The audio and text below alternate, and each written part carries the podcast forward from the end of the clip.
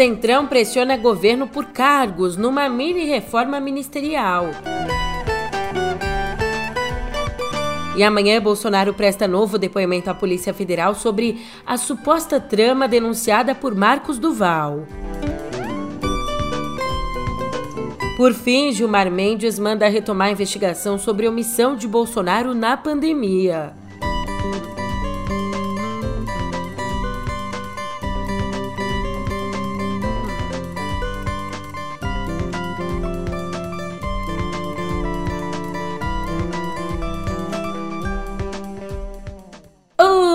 Um ótimo dia, uma ótima tarde, uma ótima noite para você.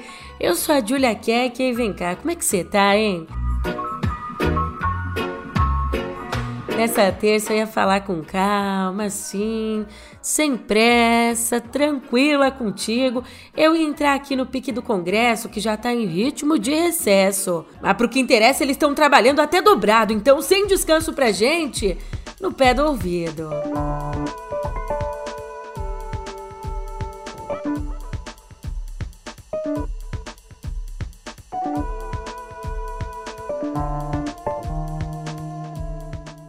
Bem, como eu estava dizendo, o Congresso já está em ritmo de recesso, mas as negociações da moeda de troca, pós essa aprovação da reforma tributária e do CARF, essas negociações, óbvio que elas seguem, seguem firmes em Brasília. E ó, a Fundação Nacional de Saúde, a FUNASA, um órgão ligado ao Ministério da Saúde, ele deve ser a porta de entrada do Centrão para o governo, para esse segundo escalão do governo. O tema, inclusive, seria discutido ontem entre Lula e o ministro das Relações Institucionais, o Alexandre Padilha. Aliás, a FUNASA e se fosse só ela, ela é o pedido mais simples. Os aliados do Lira, né, que é o presidente da Câmara, os aliados dele querem mais, muito mais. Querem os ministérios do desenvolvimento social, que hoje está sob a batuta de Wellington Dias, também o do esporte, liderado pela ex-jogadora de vôlei Ana Moser, e a Caixa, que está com a Rita Serrano. As negociações de todos esses ministérios devem acontecer nas próximas semanas. Julia, eles querem, mas. Vamos dar nome aos bois? Quem é que deve entrar? Boi não, né? Boi era no último governo. Cavalo. Piadinha. Eu tento ser agradável, eu tento ser bacana, eu tento alegrar a vida de vocês, porque vocês têm, têm depressão, têm isso, mas parece que esquece que eu também tenho. O nome do Silvio Costa Filho tem sido citado por Ministério dos Esportes, enquanto André Fufuca é cogitado para o desenvolvimento social. Só que esses dois nomes ainda estão sendo testados, tá?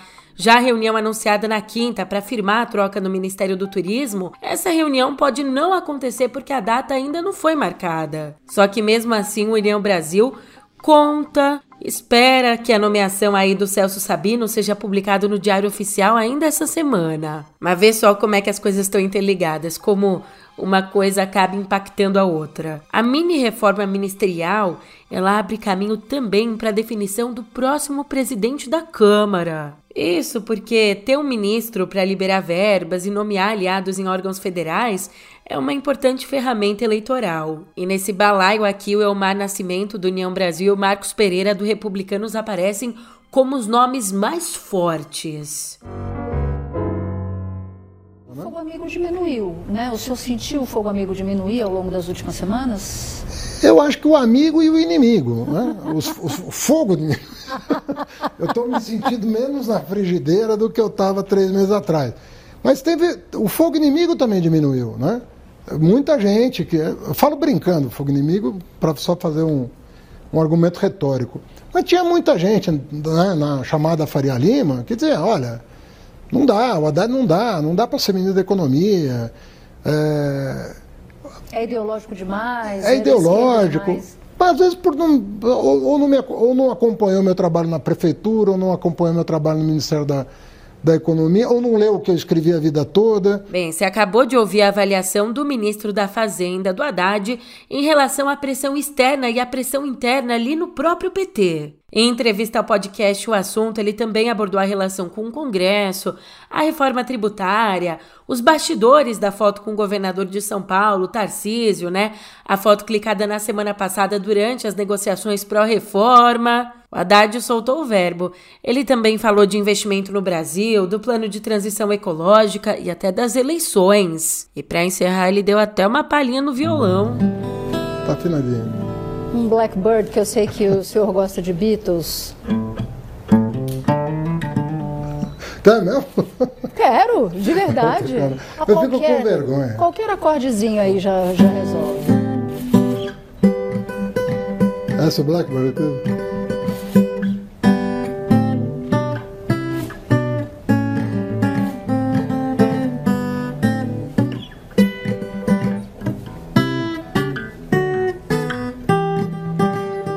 Bem, a gente teve sim uma aprovação histórica da reforma tributária na Câmara, só que agora o projeto não acabou por aí. Ele tem que passar pelo Senado, tanto pela CCJ quanto pelo plenário. E exatamente por isso o Haddad se reúne hoje com o presidente da casa, o Rodrigo Pacheco, para discutir a relatoria e a agilidade do processo. Tá vendo só? O Haddad tá cuidando do filho que tá nascendo, a tributária, né, a reforma. Já o presidente do Republicanos e o vice-presidente da Câmara dos Deputados, o Marcos Pereira, tá tendo que ninar um neném chorão. Ele fez um vídeo defendendo o governador de São Paulo, Tarcisinho. Olá, republicanos e republicanas de todo o Brasil. Uma excelente semana para todos vocês. Na semana passada, tivemos uma votação importantíssima para o Brasil, que ganhou repercussão nacional em especial nas redes sociais e na imprensa, que foi a votação da reforma tributária na Câmara dos Deputados. E eu vim, na mensagem do presidente desta semana, reforçar o compromisso dos republicanos com o Brasil e com os brasileiros, que também é meu compromisso pessoal. Quero destacar o trabalho, o esforço hercúleo, gigantesco do nosso partido, da nossa bancada de deputados federais, para mudar aquilo que ainda estava ruim no texto e o compromisso que só votaríamos quando chegássemos a um texto justo. Foram muitos debates, muitas reuniões, sem hora para acabar mas com muita dedicação e empenho de toda a nossa bancada. Eu pessoalmente estive em todas elas. Não poderia deixar de fazer com muita justiça uma menção honrosa da atuação irretocável do nosso governador de São Paulo, Tarcísio de Freitas, que foi injustamente massacrado e atacado pelos que fazem oposição por oposição. Tarcísio conduziu com muita maestria os principais pontos divergentes da reforma. Coitado, ele não aguentou os ataques da própria galera dele depois de ter declarado apoio à reforma tributária. E depois do Tarcísio dizer no domingo que sempre seria leal ao ex-presidente, tentar colocar panos quentes, o Carlos e o Flávio, os dois, os filhos de Bolsonaro, fizeram elogios ao governador meio que levantaram né, uma bandeira de paz. Só que no PL o assunto não parou por aí. A votação da reforma. No PL teve lavagem de roupa suja e barraco no WhatsApp.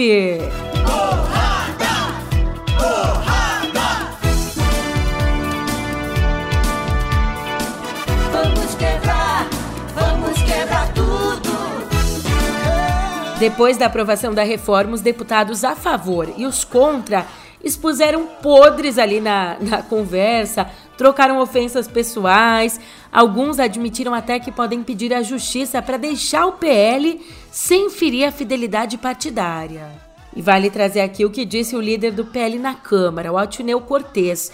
Ele diz que, abre aspas, o PL não se tornará o novo PSL. Não tememos debandada, já que contamos com a fidelidade partidária e os mandatos são do partido. Mas as lideranças precisam conversar e conter os ânimos, sim. Fecha aspas.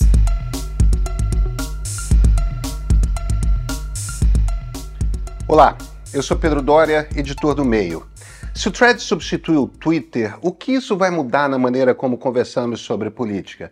Olha, tudo pode piorar muito, mas também pode melhorar bastante. O segredo está em como o algoritmo do Threads é diferente daquele do Twitter. O ponto de partida já está no YouTube do meio.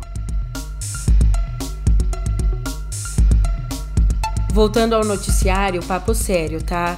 Epidemia com resultado de morte, emprego irregular de verbas públicas, prevaricação e comunicação falsa de crime.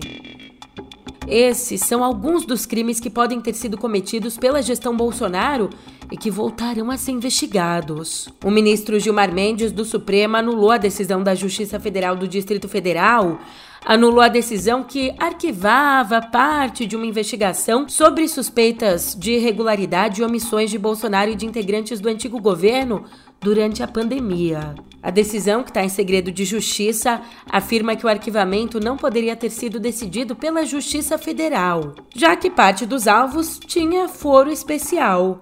Além de Bolsonaro, para você entender, são investigados o ex-ministro da Saúde, deputado federal Eduardo Pazuello, o ex-número 2 da Saúde, o coronel Elcio Franco, o ex-secretário de Comunicação da Presidência, o Fábio Van Garten, e a Mayra Pinheiro, ex-secretária do Ministério da Saúde, conhecida aí como a Capitã Cloroquina. O Gilmar determinou que o Procurador-Geral da República, Augusto Aras, avalie se há ou não indícios de crimes nas condutas dos investigados. Já na outra frente, a frente que investiga a suposta trama golpista denunciada pelo senador Marcos Duval, nessa outra frente, a Polícia Federal agendou o depoimento de Bolsonaro para as duas da tarde de amanhã.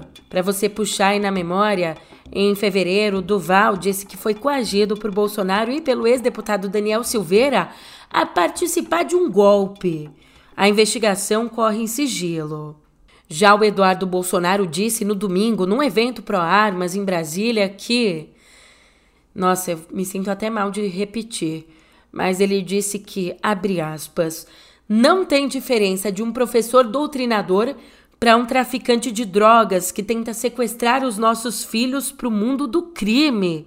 Fecha aspas. Preste atenção na educação dos filhos. Tirem um tempo para ver o que, que eles estão aprendendo nas escolas. Não vai ter espaço para professor, doutrinador tentar sequestrar as nossas crianças. Não tem diferença. Não tem diferença de um professor doutrinador para um traficante de drogas que tenta sequestrar e levar os nossos filhos para o mundo do crime.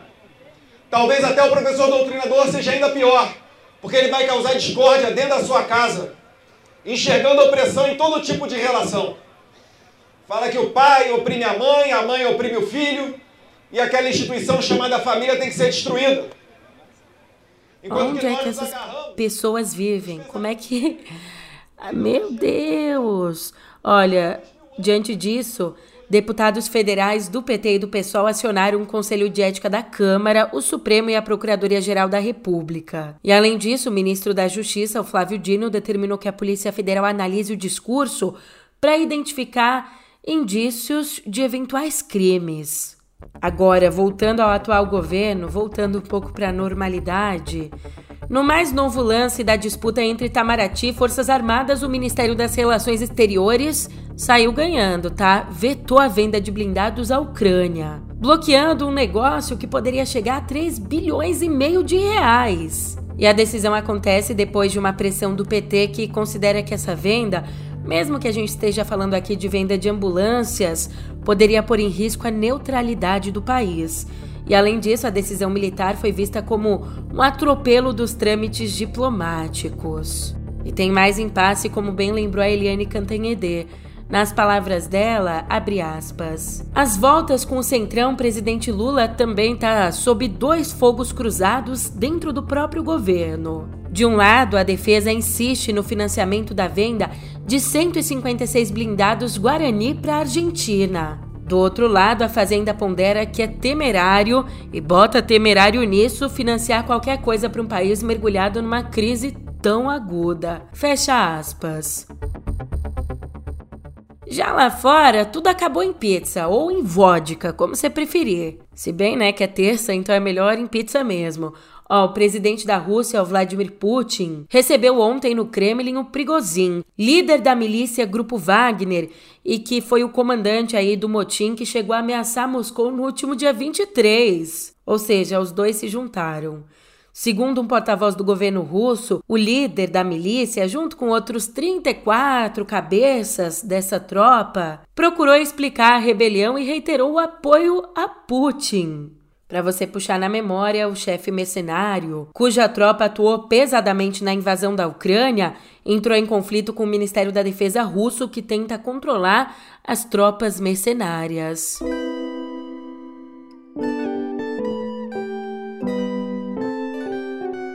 Aqui em Viver, olha só, um levantamento feito por técnicos do Ministério da Saúde e por pesquisadores da Fundação de Ensino e Pesquisa em Ciências da Saúde.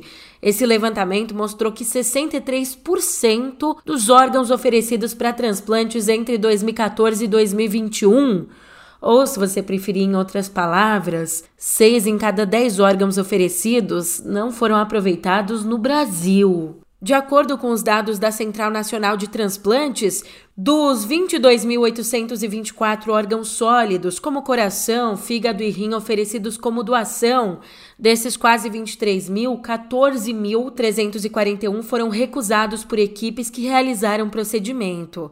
Mas por que, Julia?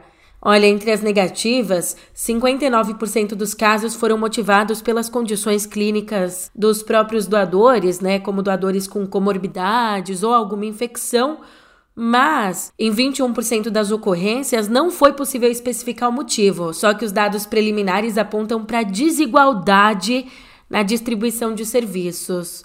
É, desigualdade. O Amazonas, por exemplo, ele não transplanta coração, porque não tem é, a estrutura necessária para isso. Então, por lá não tem lista de espera para coração. Ainda nessa área científica, o cientista da Fiocruz, o Marcos Lacerda, vai receber do presidente Lula a condecoração da Ordem Nacional do Mérito Científico. Mas você sabe quem é que é o Marcos? Ele só liderou o primeiro estudo que provou a ineficácia da cloroquina para o tratamento da Covid. Inclusive, ele chegou a ser condecorado com outros 21 cientistas em novembro de 2021, mas teve o título de comendador retirado na mesma semana por Bolsonaro. Naquela época, o pesquisador recebeu ataques do Bolsonaro, dos outros aliados e chegou, pasme você, ele chegou a precisar de escolta policial por conta das ameaças de morte que ele recebeu. Mudando de assunto, um estudo publicado ontem na revista Nature Medicine. Esse estudo trouxe uma triste realidade. Apontou que aconteceram mais de 61 mil mortes por calor na Europa durante o verão de 2022 no hemisfério norte. E pior, de acordo com esse trabalho, que foi elaborado por pesquisadores franceses e espanhóis, a Europa pode contar 94 mil mortes por ondas de calor em 2040, isso caso as medidas não sejam tomadas. A pesquisa contou com dados de 35 países europeus para construir modelos epidemiológicos que permitissem prever a taxa de mortalidade atribuível a temperaturas em cada região.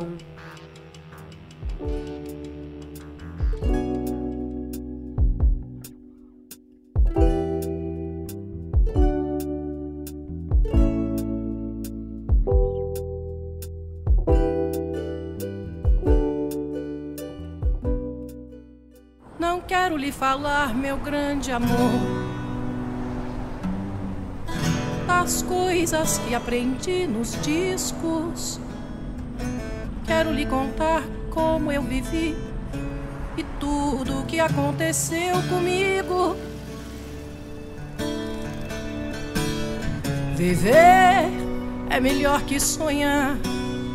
Eu sei que o amor é uma coisa boa. Eu acho que você já ouviu essa versão por aí. Ela tá rodando a internet toda, no comercial da Volks, que usa a inteligência artificial para criar uma imagem falsa da Elis Regina, dirigindo ali uma Kombi cantando como nossos pais com a filha, a Maria Rita. Acontece, meu amor, que o CONAR, o Conselho Nacional de Autorregulamentação Publicitária, abriu um processo ético contra a Volks por conta dessa propaganda aqui. Pois é, a ação em questão vai analisar se os herdeiros de uma pessoa podem autorizar a criação de cenas fictícias das quais a pessoa não participou em vida. Nós ainda somos os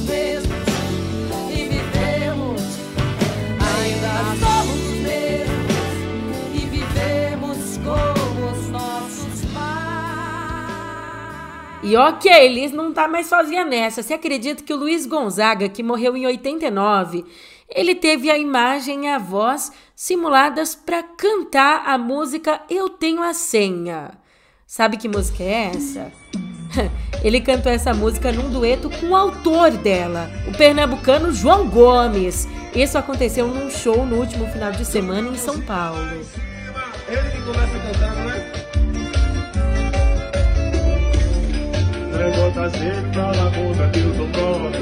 Eu fui pronto, meu Deus, tá no céu. Eu tenho a senha pra comer em todo canto. Humildade, a disciplina, dois sermão que morre Deus. Eu tenho a senha, meu cavalo já tá pronto. Em cima na mostro que eu mereço meu troféu.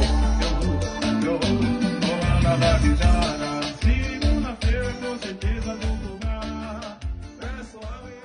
Enquanto isso, no mundo dos filmes, um combo ético e dos bons, tá? Uma das personalidades mais marcantes da história, um ator vencedor do Oscar, um diretor consagrado e até uma banda de rock. Agora, junta tudo isso e você vai ter como resultado o primeiro trailer do filme Napoleão, de Ridley Scott. Trailer que foi divulgado ontem.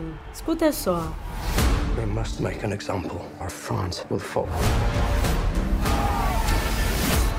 What would you do if this assignment of defense was transferred to you?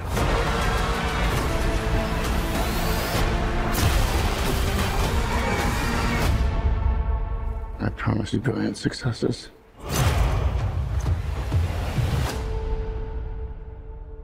Produzido pela Apple TV Plus, o longa traz o Joaquim Fênix como um militar corso que se tornou imperador da França e varreu a Europa, enquanto a Vanessa Kirby vive a imperatriz Josefina. E o rock, ele ficou por conta de The National Anthem, do Radiohead, tema de fundo do trailer. Ó, fica ligado, hein? Napoleão estreia nos cinemas no dia 22 de novembro, antes de migrar pro streaming da Apple. E antes da próxima editoria, uma passada rapidinha no mundo da música para acalmar seu coração. Em sua primeira postagem depois de uma internação por conta de uma infecção bacteriana severa, a Madonna agradeceu o apoio dos fãs e disse que o foco dela agora é cuidar da saúde. Por conta dessa situação, para te lembrar, a cantora de 64 anos acabou adiando os shows da turnê Celebration na América do Norte. Turnê que devia começar no próximo dia 15 ali no Canadá. E pelo menos por enquanto, tá? A princípio, a gente sabe que estão mantidas as apresentações na Europa, que estão marcadas a partir só do dia 14 de outubro, mais pra frente.